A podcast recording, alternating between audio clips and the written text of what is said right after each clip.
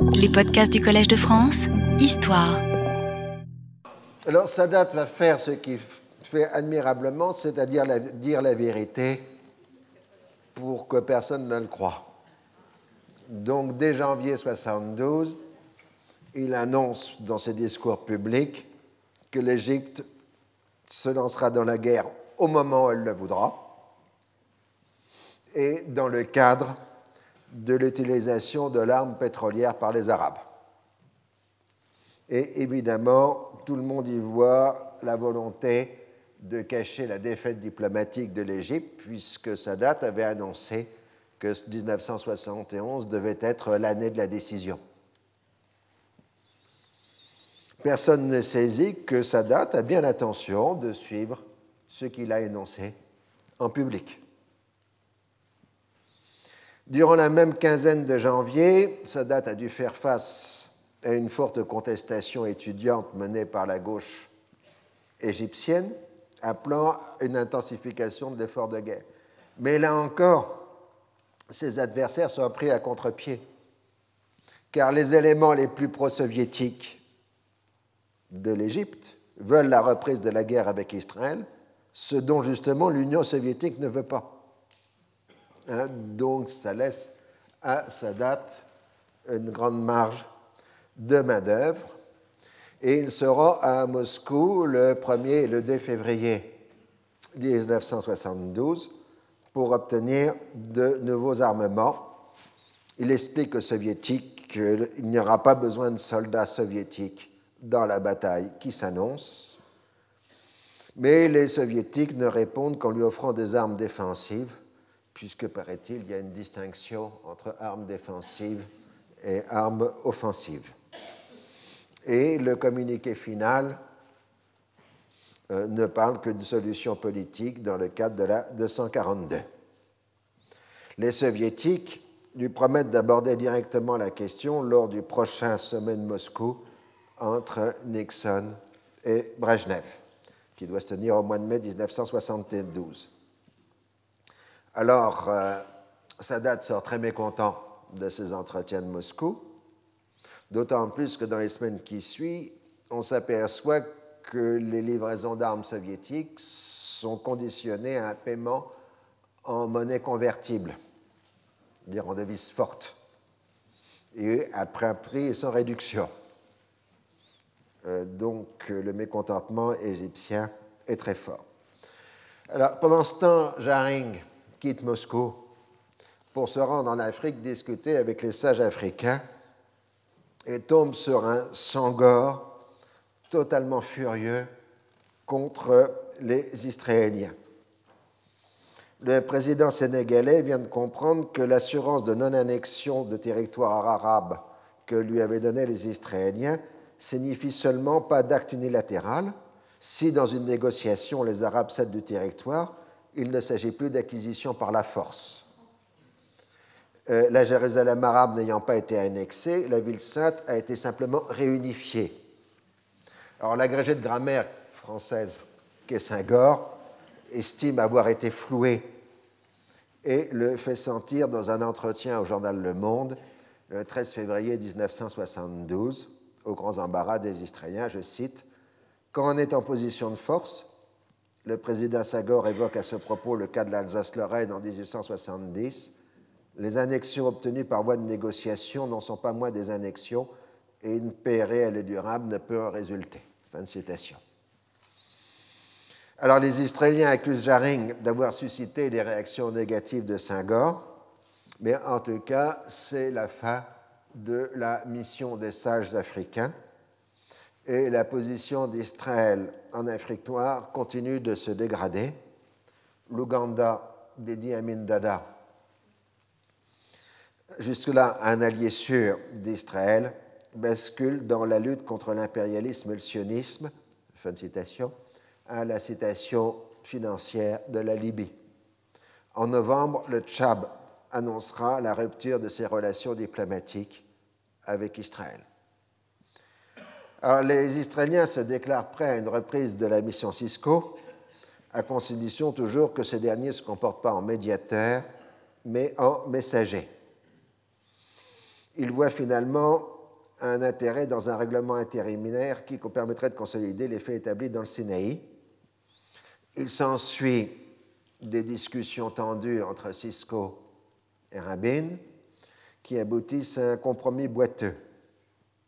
Les Américains se réservent le droit de commenter les propositions israéliennes.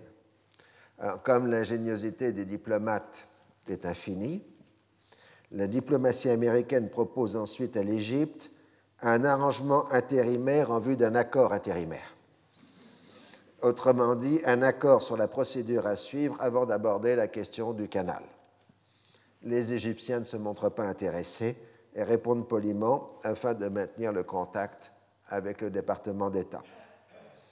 Après une absence d'un an, Jaring se rend au Proche-Orient durant la seconde quinzaine de février 1972, marqué par le voyage de Nixon en Chine.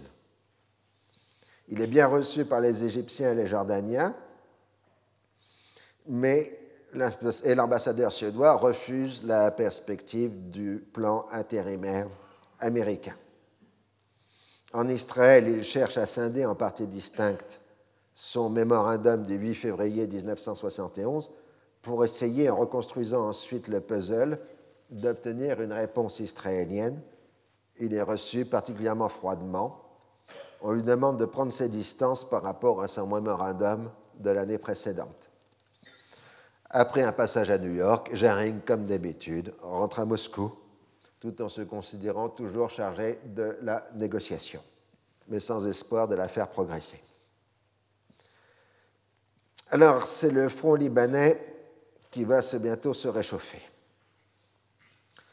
Car Israël, prenant compte l'affaiblissement de la résistance palestinienne, annonce une prochaine tenue d'élections municipales en Cisjordanie pour marquer la normalisation de la situation et de profiter de l'affaiblissement des relations entre les élites palestiniennes et la Jordanie. La première réaction des notables est d'appeler au boycott, et les Israéliens répondent en menaçant de les remplacer par des administrations militaires dans les municipalités. Donc, s'ils n'acceptent pas la carotte, ce sera le bâton. En janvier-février 72, Ariel Sharon entreprend d'isoler complètement la bande de Gaza du Sinaï occupé, où passe néanmoins une certaine contrebande d'armes. Il faut dire, c'est valable jusqu'à aujourd'hui, le Sinaï et les Bédouins du Sinaï ont toujours été des champions de contrebande, y compris sous l'occupation israélienne, ce qui faisait que les armes passaient à Gaza par le biais des Bédouins, euh, ce qui se continue encore aujourd'hui, si vous suivez euh, la presse. Sans en référer au gouvernement, Sharon expulse la population bédouine de la région de Rafah. En territoire égyptien, environ 5000 personnes. Après une plainte de la Croix-Rouge internationale, le haut commandement reconnaît que cela a été décidé sans instruction supérieure, mais entérine la décision de Sharon, qui reçoit simplement un blâme pour ne pas avoir discuté préalablement avec ses supérieurs. Les expulsés se tournent vers la haute cour israélienne de justice, qui est le premier cas de ce genre euh, le tribunal supérieur israélien refuse de statuer en avançant qu'elle n'est pas compétente en matière de sécurité et que les questions d'ordre militaire ou de politique étrangère sont en dehors du champ juridique. Ce premier fait accompli et réalisé, Sharon entreprend d'installer une conduite d'eau, première étape pour la création de colonies israéliennes dans le Sinaï. Selon lui, les implantations nouvelles permettront de fixer les frontières lors du règlement de paix. Pour pouvoir continuer à exister politiquement et mobiliser leurs militants, les organisations palestiniennes intensifient leur activité à partir du Liban. L'indiscipline des militants provoque aussi de nouveaux heurts avec la police libanaise, tandis qu'on note une recrudescence des opérations à partir du Liban Sud. On commence alors à utiliser l'expression Fataland pour désigner les bases palestiniennes à l'arrière de la frontière israélo-palestinienne, en particulier dans le secteur de l'Hermont. Les Israéliens répondent par des opérations de représailles dans l'espoir qu'enfin le gouvernement libanais se décidera à assumer ses responsabilités à l'égard des commandos palestiniens. Il s'ensuit plusieurs jours de combat à partir du 10 janvier 1972. Le 13 janvier, le président Frangier s'adresse ainsi à l'ambassade de France, enfin l'ambassadeur de France, je cite. Nos forces régulières stationnées dans le sud en face de l'armée israélienne ne représentent pas plus de 5000 hommes et elles ne disposent que du matériel ancien. Elles maintiennent de petits postes à quelques distances de la frontière, mais elles ont organisé leur position de résistance à environ 20 km de celle-ci. D'après des informations qui nous sont parvenues de différents pays, l'état-major israélien aurait l'intention de déclencher des opérations de plus grande envergure contre la zone occupée par les Fédéines. Il pourrait même tenter de faire pénétrer ses blindés assez profondément à l'intérieur de notre pays. La position de l'armée libanaise est extrêmement délicate puisqu'elle n'a pas le contrôle des commandos palestiniens. Si des incidents éclatent entre nos forces régulières et les groupes de Fédéines, que l'on peut estimer au nombre de 3000 dans les zones frontières, je crains qu'il n'y ait une vive agitation dans les camps de réfugiés et aussi parmi les fédaïnes clandestins répartis dans l'ensemble du pays dont j'évalue le chiffre à environ 7000. Je me méfie des sentiments d'une partie de la population, musulmane et gauchiste, qui pourrait être amenée à prendre parti pour les fédaïnes dans l'hypothèse d'un affrontement avec l'armée. Le président du Conseil, Saïb Salam, a essayé hier de convaincre Arafat de réduire l'activité de ses hommes mais il est impossible de faire confiance au leader palestinien qui, soit ruse ou faiblesse, est incapable de donner une parole sur laquelle on puisse compter. Ça, c'est la vieille tactique arafatienne. Donc là, vous avez entretien entre Arafat et Saïb Salam en janvier 1972. Euh, Le 14 janvier, les Israéliens lancent un raid à porté sur le village de Kafra, détruisant plusieurs maisons. Un calme précaire s'installe ensuite. L'affaire est transmise au Conseil de sécurité avec les habituelles controverses verbales, tandis que les Israéliens adressent un quasi-ultimatum aux Libanais demandant l'arrêt des activités des terroristes à partir du Liban.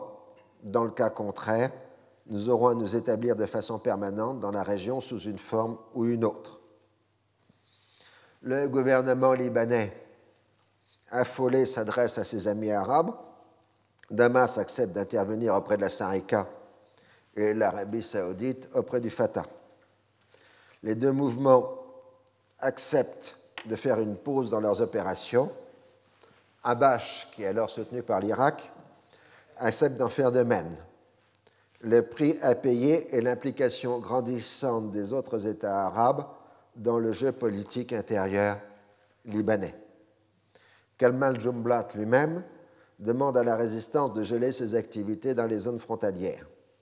Tant que le Liban n'adoptera pas le service militaire, dit-il, il sera impossible de porter l'armée libanaise à 40 000 hommes, niveau indispensable pour assurer la protection de l'intégrité territoriale du pays, mais il s'en prend aussi violemment à ses adversaires politiques. Pour faire bonne mesure, l'aviation israélienne bombarde les bases de Fedaï en Syrie, c'est-à-dire des corps de Palestiniens. Dans la nuit du 23 au 24 février, des Palestiniens reprennent leurs opérations. Deux civils israéliens sont tués dans un raid dans un kibbutz. Dans la poursuite qui s'ensuit, un officier israélien est tué et sept soldats blessés. La riposte militaire israélienne vise plusieurs villages du Liban Sud accusés d'abriter des fédayines et dure plusieurs jours. En particulier dans le secteur de l'Arkoub, mais aussi dans le secteur de Benjbeit, c'est-à-dire les lieux habituels. Alors, le Conseil de sécurité adopte la résolution 313 du 27 février 1972 qui exige qu'Israël renonce immédiatement et s'abstienne de toute action militaire terrestre et aérienne contre le Liban. Le retrait israélien est effectif le 29 février 1972, puisqu'on est en année bissextile. Les observateurs de l'ONU font un bilan des pertes humaines. deux Libanais et 51 Palestiniens tués, 50 maisons complètement détruites. Il semble que les pertes palestiniennes soient en fait plus lourdes. Les voies de communication ont été bombardées et il y a plusieurs milliers de réfugiés. En fait, les Israéliens conservent quelques avant-postes en territoire libanais et interdisent la destruction des voies d'accès qu'ils ont établies durant leur brève occupation. L'armée libanaise occupe des positions évacuées par les Israéliens dans l'Arkoub. On envisage alors une renégociation de l'accord du Caire. Pour Israël, il est temps que les autorités libanaises se comportent comme le roi Hussein. Faute d'un accord entre l'armée et les chefs de la résistance, la confusion est grande sur le terrain la gauche libanaise organise des manifestations de soutien à la résistance et appelle à la guerre populaire et accuse les partisans d'une révision de l'accord du Caire d'isolationnistes, c'est-à-dire de trahison des intérêts supérieurs arabes.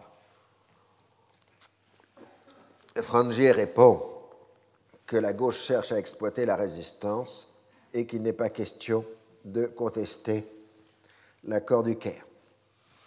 Pendant ce temps, l'aviation israélienne bombarde le petit Fataland dans le territoire syrien à la suite de tirs dans le Golan. Et une mise en garde est adressée à la Syrie. Mais pour l'instant, la vie politique libanaise se polarise sur les prochaines élections législatives qui doivent se dérouler en plusieurs semaines à partir de la mi-avril 1972 la campagne électorale est haute en couleur avec de nombreuses violences. Les résultats marquent un certain renouvellement de la classe politique libanaise avec l'élection de 39 nouveaux députés sur 99. Ce sera ce Parlement libanais élu en 1972 qui restera jusqu'en 1991 euh, le seul Parlement libanais. Alors en Jordanie, enfin Cisjordanie plus exactement, les élections municipales ont été fixées pour le 28 mars et le 2 mai 1972. La réserve de la population est marquée par la quasi-inexistence de campagne électorale. Les réunions publiques autorisées ne doivent traiter que d'affaires purement locales et les réunions à huis clos de plus de huit personnes sont interdites on conserve la loi électorale jordanienne qui prévoit une forme de suffrage censitaire masculin. Dans la plupart des cas, il faut que les autorités d'occupation exercent des pressions pour susciter des candidatures. Ce n'est pas le cas à Hébron, où le cher Jarbari conserve le contrôle de sa ville, et à Naplouse, où les familles de notables s'opposent. Le roi Hussein a marqué son opposition à la tenue des élections mais ne peut les empêcher. Il tente d'utiliser son isolement dans le monde arabe pour se placer de nouveau sur la ligne du règlement politique. Après tout, il n'a plus rien à perdre de ce côté. Et il faut intégrer le facteur palestinien dans la solution. Dans son analyse, la résistance a démontré sa stérilité et ne représente plus les Palestiniens de Cisjordanie qui ont une claire conscience de la puissance israélienne et ceux de Jordanie. Dans son royaume, les Palestiniens représentent la grande majorité des élites culturelles et économiques et vivent en symbiose avec les Transjordaniens. Donc, avec l'aide de son frère, le prince héritier Hassan, on prépare le dossier et, sans aucun contact préalable avec les Israéliens, le roi annonce le 15 mars 1972 son projet de royaume arabes unis. Il s'agit, après l'évacuation israélienne, d'établir une entité fédérale entre la Transjordanie et la Cisjordanie, chacune constituée en entité autonome avec parlement et gouvernement. On pourrait éventuellement y ajouter la bande de Gaza. L'exécutif fédéral sous la direction du roi aura pour compétence la défense, la politique étrangère et le développement économique. Il siégerait à Amman, tandis que la capitale palestinienne serait la Jérusalem arabe. L'accueil est très favorable dans la population palestinienne de Transjordanie. Bien évidemment, la résistance et les régimes progressistes condamnent ce projet destiné à liquider la révolution palestinienne en collusion avec les Israéliens, selon le discours. L'Irak se place en avant dans les dénonciations. La Libye appelle à des sanctions.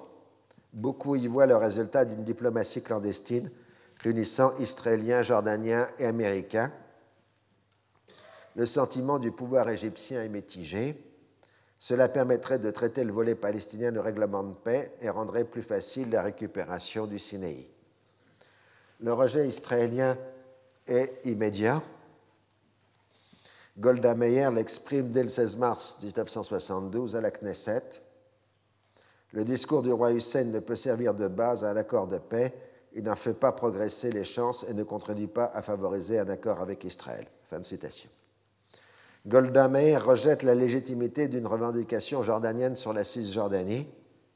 La monarchie hachémite n'y a exercé qu'une tutelle de fait et la population ne veut pas le retour des Bédouins, dit-elle. La Judée et la Samarie resteront à l'intérieur des frontières de sécurité d'Israël. Sa position et celle de son gouvernement, c'est toujours en gros le plan Alon ou son équivalent mais on est très inquiet de l'attractivité du plan jordanien pour la diplomatie américaine.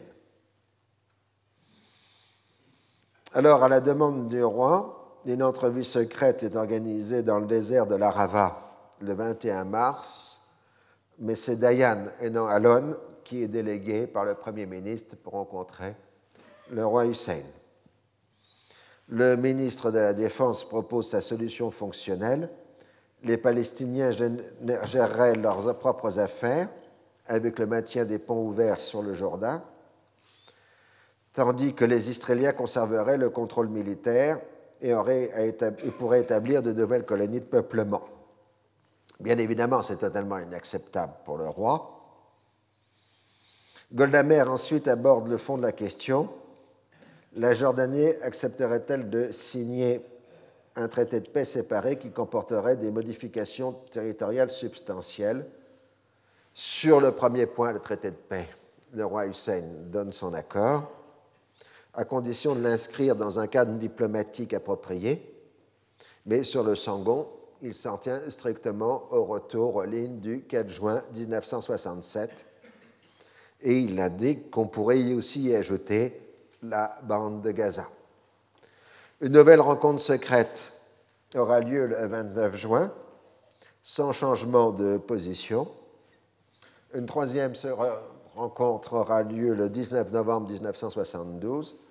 Golda Meir proposera, sans y faire de référence directe, l'application du plan Alon, ce qui est hors de question pour le roi. Donc l'impasse politique demeure totale. Aux États-Unis, on considère les ouvertures jordaniennes avec bienveillance. Ça permettrait d'éliminer la question de l'encombrante résistance palestinienne. Donc à la fin mars, le roi Hussein se rend à Washington. Et Nixon et Rogers lui expliquent qu'ils donnent leur approbation à son projet, mais qu'ils ne peuvent pas prendre position ouvertement parce qu'ils ne veulent pas de crise ouverte avec Israël.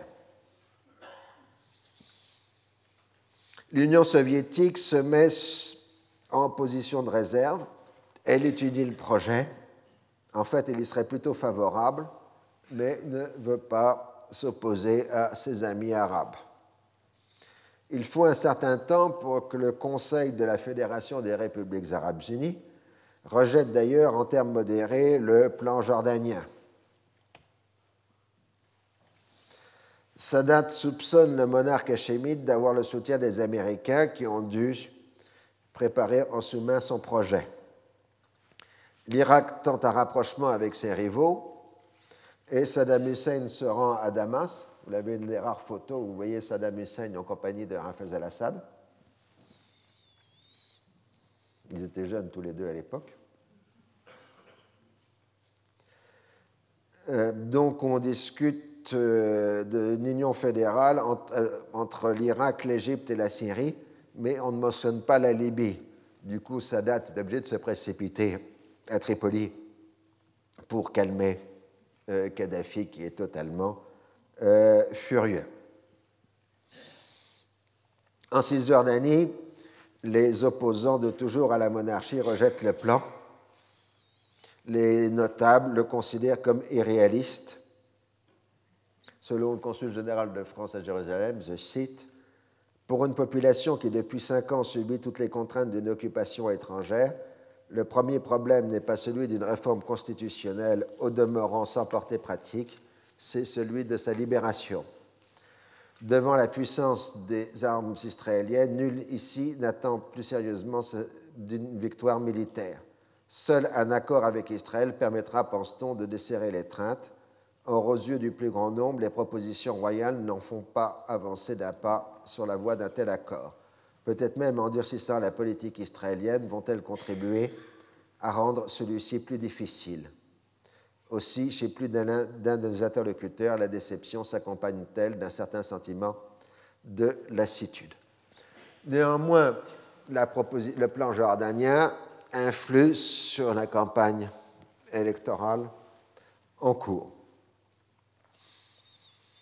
Euh, alors, Anna Plouz, l'une des listes, se retire après la clôture des inscriptions ce qui fait qu'il y, a plus de postes à pourvoir que de candidats. Alors les Israéliens utilisent immédiatement le bâton en arrêtant un notable, en suspendant les permis de circulation d'un grand nombre de personnes, en entravant la circulation routière et en invoquant l'installation d'une administration militaire directe. Et un ordre militaire permet la réouverture des listes d'inscription aux candidatures. Et donc on finit par avoir démocratiquement 25 candidats pour 12 sièges. Le 28 mars, la participation est élevée, 84%, chez les 17 000 électeurs censitaires pour 400 000 habitants. Et les conseils municipaux sont dans l'ensemble reconduits. Les autorités israéliennes se félicitent de cette réussite démocratique d'élections définies comme apolitiques. Et les Jordaniens se, félicitent de la reconduction des notables preuve de la faiblesse de la plantation de la résistance. À ce nouveau revers, Arafat tente de répondre en donnant le maximum de solennité au Congrès national palestinien qui se tient au Caire à partir du 6 avril 1972. Sadat, qui inaugure le Congrès, dénonce le projet de royaume arabe uni élaboré par le général Alon et annonce la rupture des relations diplomatiques entre l'Égypte et la Jordanie. Donc, euh, cette fois, la Jordanie est à peu près totalement isolée. Alors, comme on peut s'y attendre, les résolutions du Congrès national palestinien sont violemment hostiles à la Jordanie. Et il faut abattre le régime stipendier, libérer la Palestine, instaurer un État fédéral et démocratique. Pardon, j'ai mis bureaucratique, c'est par lapsus Euh, sur le sol de la Palestine et de la Jordanie. Bref, il faut supprimer la monarchie hachémite. La seconde phase des élections municipales a lieu le 2 mai. Jarbari présente à Hébron une liste unique, ce qui le dispense d'élections. Pour l'ensemble des 13 circonscriptions, on a 199 candidats pour 109 sièges. La participation est encore plus forte, 88% des voix pour les 11 000 électeurs inscrits. Le renouvellement des élus est un peu plus fort, 66 nouveaux venus. La signification politique de l'ensemble de ces élections reste faible. Le corps électoral ne représente que 4% des habitants de la Cisjordanie. Néanmoins, le calme parfait qui a régné durant cette période constitue un échec sensible pour la résistance, mais cette dernière se console du fait qu'un certain nombre d'élus sont en fait des sympathisants discrets de la résistance. Les limites de la démocratie à l'israélienne sont vite discernables. Quand Dayan fait la tournée des nouveaux élus, il rejette comme politique toute revendication sur le retour des personnes déplacées en 67 ou sur les terres confisquées par Israël. Dans la bande de Gaza, Israël affirme à la fois que la bande de Gaza ne sera jamais évacuée par les Israéliens, mais qu'il n'est pas possible euh, de l'annexer pour les raisons démographiques bien connues. Alors ça inquiète les notables de Gaza. Le maire de Gaza, Rachid El-Shawa, se rendra en Jordanie durant le mois d'août 72 et se ralliera ostensiblement au projet de Royaume arabe uni.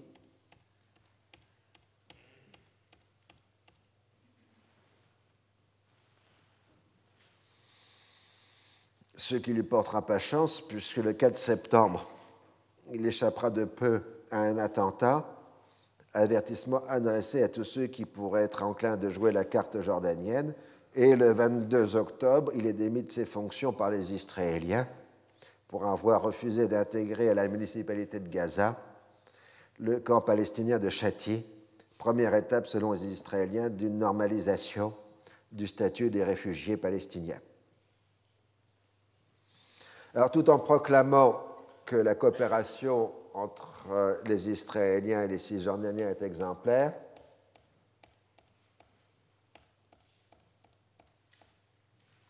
Dayan établit une zone de sécurité de 15 km le long de la vallée du Jourdain. Du coup, les agriculteurs arabes du secteur euh, se trouvent en situation d'illégalité et euh, se voient interdire de cultiver leurs terres. Et comme ils persistent à vouloir cultiver leurs terres, euh, les, avions israéliens répandent des désherbants pour détruire leurs récoltes. Il s'agit en fait de préparer l'établissement de colonies de peuplement pour des raisons de sécurité sur des terres inexploitées. C'est pour ça qu'il faut les interdire de cultiver avant. Euh, l'affaire étant rendue publique au mois de juillet, Moshe Dayan est obligé de reconnaître que les procédés sont regrettables, mais affirme qu'elles sont fondées sur des raisons parfaitement valables. Hein. Vous savez, il n'y a pas qu'ici qu'il y a des procédés regrettables sur des raisons valables. Euh, devant les protestations internationales, Dayan décide néanmoins quelques assouplissements. Si les cultures restent interdites, les paysans pourront utiliser ces terres pour le package des troupeaux un certain nombre de jours par an. La Ligue de défense juive du rabbin Meir Kahan tente de s'établir à Hébron, mais les autorités militaires les enchassent et pour le cher Javari d'avoir été pris à partie par les extrémistes juifs est plutôt un fait positif pour rétablir sa réputation par rapport à la population arabe. En revanche, les autorités d'occupation cèdent à une partie des revendications des colons orthodoxes juifs et modifient en leur faveur les heures d'ouverture du tombeau des patriarches. Les musulmans y voient un inexorable grignotage de leurs droits sur les lieux saints ce qui les inquiète grandement à Hébron comme à l'extérieur d'Hébron. La presse arabe met en liaison la transformation progressive du tombeau en synagogue avec ceux qui risquent d'arriver au Haram et Shérif à Jérusalem. Les protestations de la population d'Hébron entraînent inévitablement l'usage du bâton. Au nom de la sécurité, les habitants se voient interdire de se rendre en Jordanie et de recevoir des membres de leur famille venus de l'autre rive du Jourdain. Aucune amnistie de condamnés politiques n'est accordée aux originaires de la ville, contrairement à ce qui se fait ailleurs en Cisjordanie. Après les inquiétudes de l'été 1970, les milieux dirigeants israéliens vivent plutôt dans un sentiment d'euphorie caractéristiques sont les déclarations du général ambassadeur Rabin à l'AIPAC en fin mai 1972. Les rapports de forces militaires sont légèrement favorables à Israël. Il ne peut pas dire euh, très favorable parce qu'il a besoin quand même de l'aide américaine. Le monde arabe est en état de désunion sans précédent. Les organisations terroristes palestiniennes ont perdu toute valeur militaire et toute influence politique. Les extrémistes sont en perte de vitesse, l'influence de l'ONU a diminué, les relations entre Israël et les États-Unis témoignent d'une compréhension fondamentale sur certains problèmes cruciaux. Je cite, Au surplus, les deux pays sont en plein accord sur les points suivants. Un règlement de paix doit mettre un terme au conflit et ne peut être atteint que par la négociation. Un arrangement intérimaire constitue le meilleur moyen d'y parvenir. Aucun règlement imposé n'est acceptable. À côté de cette entente sur des problèmes majeurs, certaines divergences qui seront oubliées demain apparaissent d'importantes toutes secondaires, concernant le plan Hussein ou le Liban par exemple. Nous regardons l'avenir avec optimisme. Un règlement peut fort bien se faire attendre 5, 10 ou 20 ans, mais après tout, nous avons vécu 24 ans sans traité de paix et cela nous a pas mal réussi. Quelques jours après, Rabin s'exprime en termes plus brutals devant l'ambassadeur de France à Washington. Il compte sur le temps en négociant étape par étape pour arriver à une paix véritable assurant la sécurité d'Israël. Pour accoutumer les Arabes à la réalité, on échangera une portion de territoire contre une portion de paix. Le monde arabe est en pleine convulsion. Il faudra peut-être 50 ans pour accéder à une mentalité moderne. Je cite À titre d'exemple, et en ayant à l'esprit la sécurité d'Israël, le général Rabin a mentionné l'impuissance des Arabes, comme de tous les pays sous-développés, à se doter d'une force aérienne ou blindée digne de ce nom. Le fossé qui, en ce domaine, séparait Israël de ses adversaires ne se comblait pas avec le temps. Bien au contraire, la grande surprise des Israéliens avait été de constater qu'entre 1948 puis 1956 et enfin 1967, il s'était incontestablement et sérieusement élargi. Fin de citation. Durant la campagne électorale américaine en cours, Rabin fait sans précédent, prend ouvertement parti pour Nixon, mais il est vrai qu'au moins en privé, Sadat et le roi Hussein expriment aussi le souhait de voir la réélection de Nixon. Son concurrent, le démocrate progressiste McGovern, paraissant totalement aligné sur les positions israéliennes. Alors Sadat a pris conscience que le département d'État n'a plus de rôle effectif dans la prise de décision américaine. Il se décide à passer par la diplomatie secrète, court-circuitant les deux ministères des Affaires étrangères, ce qui convient d'ailleurs à son tempérament. Le contact est pris au début d'avril 1972, mais la réponse n'est donnée qu'à la fin du mois en raison de la situation au Vietnam on propose l'envoi d'un émissaire égyptien à Washington après le sommet de Moscou entre Nixon et Brezhnev, prévu pour le 22 mai 1972. Dans l'intervalle, on échangera des messages directement entre l'entourage de Nixon et l'entourage de Sadat. L'impasse diplomatique fait que l'attention générale se concentre sur le sommet de Moscou. Les observateurs évoquent la possibilité d'une solution imposée par les deux superpuissances, ce qui inquiète grandement les Israéliens. Abba Eban se rend à Washington en visite privée aux alentours du 22 avril 1972 pour mobiliser l'IPAC et obtenir de William Rogers des assurances sur la fermeté américaine face à d'éventuelles propositions soviétiques de règlement. Les mêmes jours, Kissinger se rend en visite secrète à Moscou pour préparer le sommet. Dans ces discussions préparatoires, le Kissinger refuse d'entendre parler même de principes généraux pour le Moyen-Orient. Il n'est pas question de jouer la carte de l'alliance dans cette région du monde, puisque le but de la stratégie américaine est d'enchasser les soviétiques en faisant durer l'impasse que constitue la situation de ni paix euh, ni guerre. Donc euh, Kissinger renvoie la discussion au sommet euh, lui-même. De son côté, Sadat force les soviétiques à l'inviter à Moscou à la fin avril 1972. Il dramatise la situation en laissant entendre que l'Égypte ne peut accepter le maintien de l'impasse actuelle et qu'elle a donc besoin d'armements offensifs pour reprendre la guerre. En raison de la supériorité aérienne israélienne, la demande porte en particulier sur des bombardiers et des chasseurs du modèle le plus récent. L'atmosphère des entretiens est plutôt tendue et les soviétiques multiplient les manquements volontaires au protocole. Le maréchal Grechko, qui est le ministre de la Défense soviétique, explique aux Égyptiens que pour faire la guerre, il faut trois conditions des armes, de l'entraînement et la volonté de se battre. Or, les Arabes n'en ont que deux. Ils n'ont pas la troisième. Et en plus, les Égyptiens sont furieux de l'importance prise par l'émigration de Juifs soviétiques euh, vers Israël.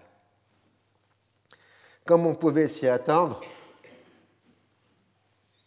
la session consacrée au Moyen-Orient lors du sommet de Moscou n'apporte rien de nouveau. On réaffirme l'attachement à un règlement pacifique en accord avec la résolution 242. Kissinger et Gromyko négocient néanmoins une série de principes généraux qui ne sont que des reprises des termes de la résolution 242. Le point saillant que si l'accord doit être global et tenir compte de toutes les parties, sa mise en œuvre peut se faire éventuellement par étapes, avec priorité donnée à certains litiges et problèmes.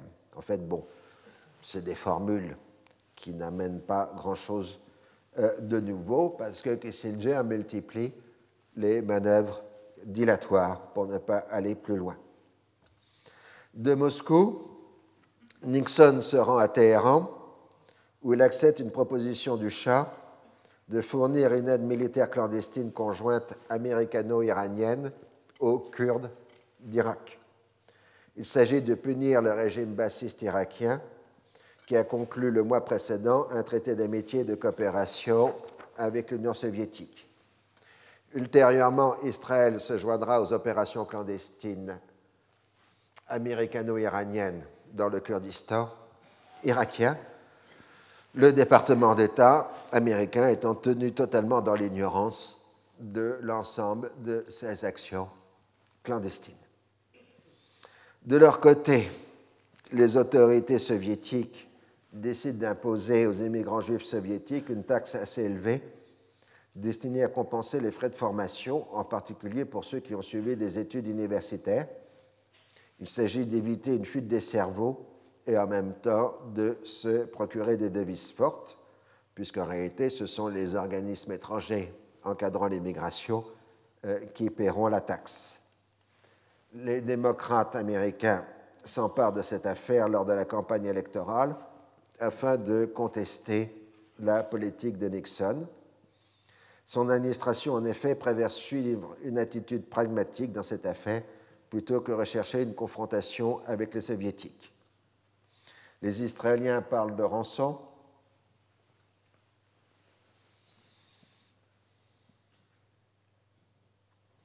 Et euh, lance une campagne internationale sur ce thème. McGovern en fait l'un des arguments de sa campagne électorale.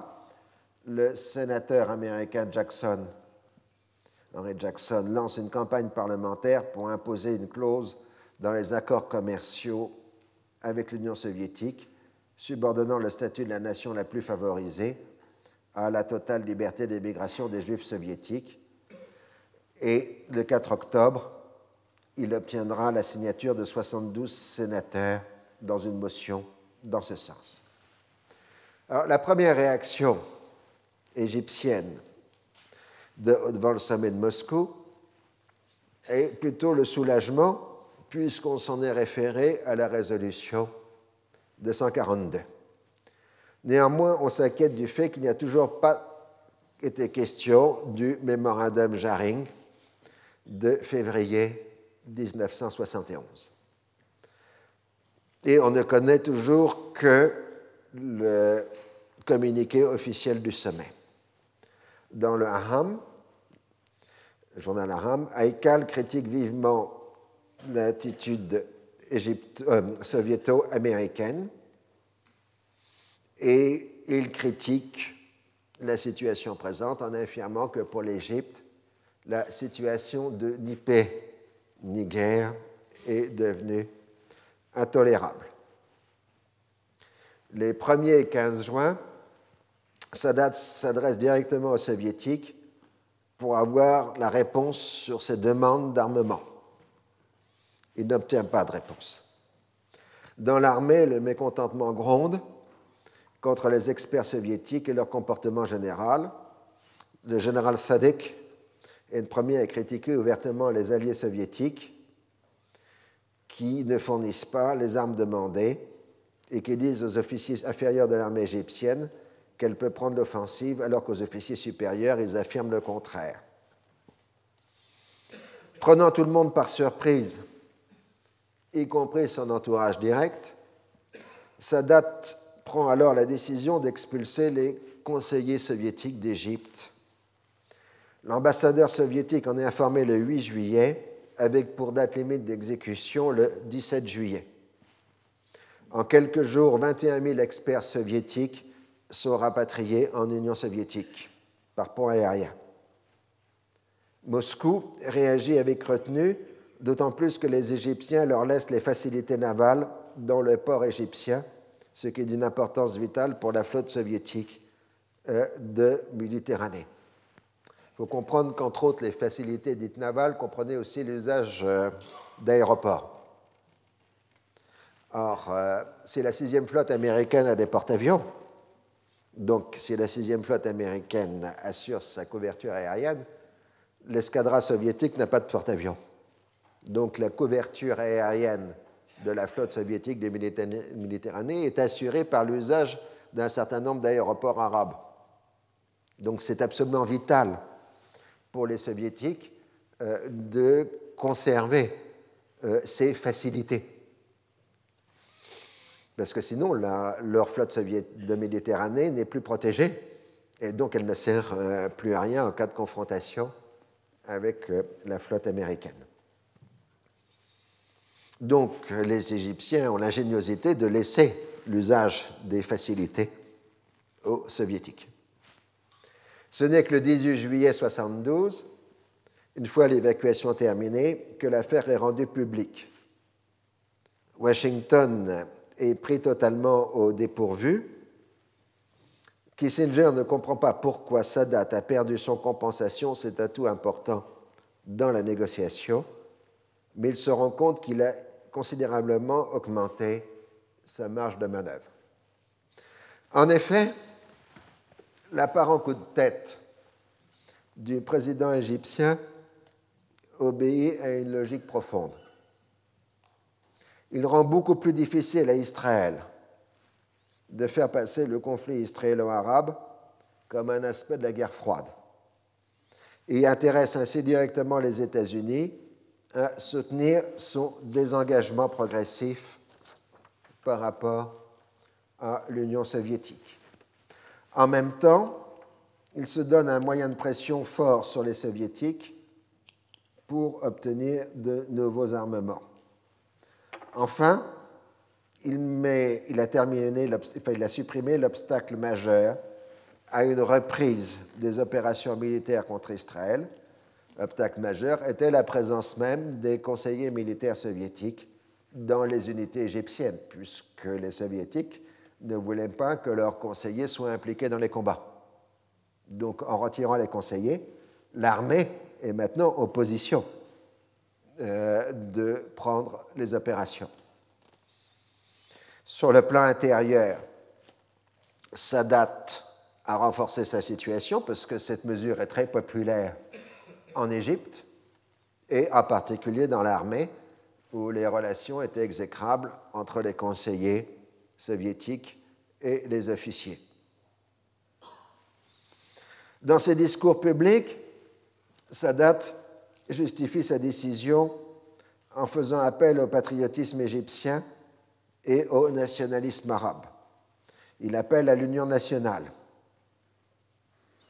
Kadhafi, inquiet du progrès des Américains dans le monde arabe, somme Sadat de proclamer l'union totale entre la Libye et l'Égypte.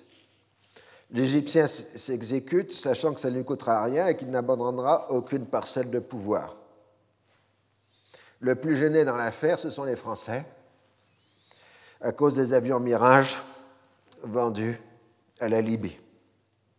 De fait, Sadat tente de sonder différents gouvernements européens, en particulier celui de la France, pour obtenir de nouveaux armements et surtout l'aider à constituer une industrie arabe de l'armement dont le principal producteur serait l'Égypte.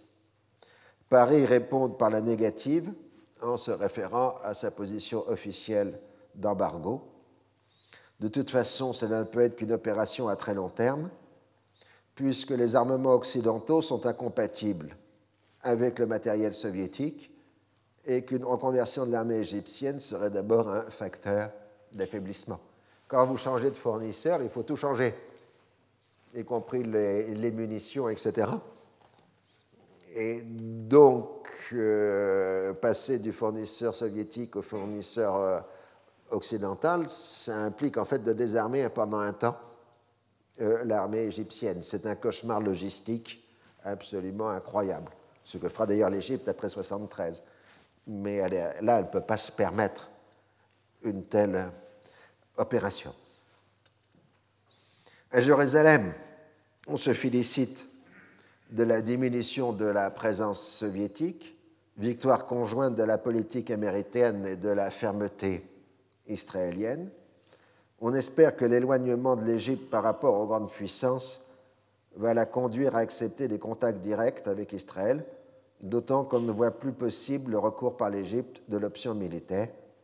Ainsi justifie-t-on l'alliance israélienne fait progresser l'influence américaine au Moyen-Orient. L'un des autres bénéficiaires de l'affaire est Yasser Arafat. Les soviétiques décident de renforcer leurs relations avec l'OLP. Néanmoins, la presse soviétique critique assez vivement le recours au terrorisme qui ne sert qu'à la réaction et à l'impérialisme. Dans le discours soviétique, il faut que tous les mouvements palestiniens s'organisent autour d'un front national collaborant avec les gouvernements progressistes arabes dans la lutte pour la liquidation de la crise du Moyen-Orient et pour la libération des territoires occupés. Ouf, parce que c'est toujours long les déclarations soviétiques. Autrement dit, l'existence de l'État d'Israël ne doit pas être mise en cause quand on retraduit la langue de bois. De même, les soviétiques se tournent vers la Syrie, dont les ports sont destinés et les aéroports sont destinés à relayer les ports égyptiens pour la logistique de la marine soviétique de Méditerranée. L'Irak bénéficie aussi de cette réorientation de la politique soviétique qui cesse d'être égypto-centrée. Donc voilà cette fin de période, si j'ose dire, période de ni guerre, qui pour les simplifications de l'exposé, même si ça s'étend jusqu'à octobre 73, est surtout euh, le propre de la période qui va d'octobre 70 à juillet 1972. Il nous reste donc un peu plus d'une bonne année à analyser dans les derniers cours, qui portera sur les deux éléments majeurs, l'un apparent, le terrorisme international, et l'autre secret, la préparation à la guerre euh, menée par l'Égypte euh, et la Syrie. Donc je vous donne rendez-vous à la semaine prochaine et je vous remercie. Retrouvez tous les podcasts du Collège de France sur www.collège-de-france.fr.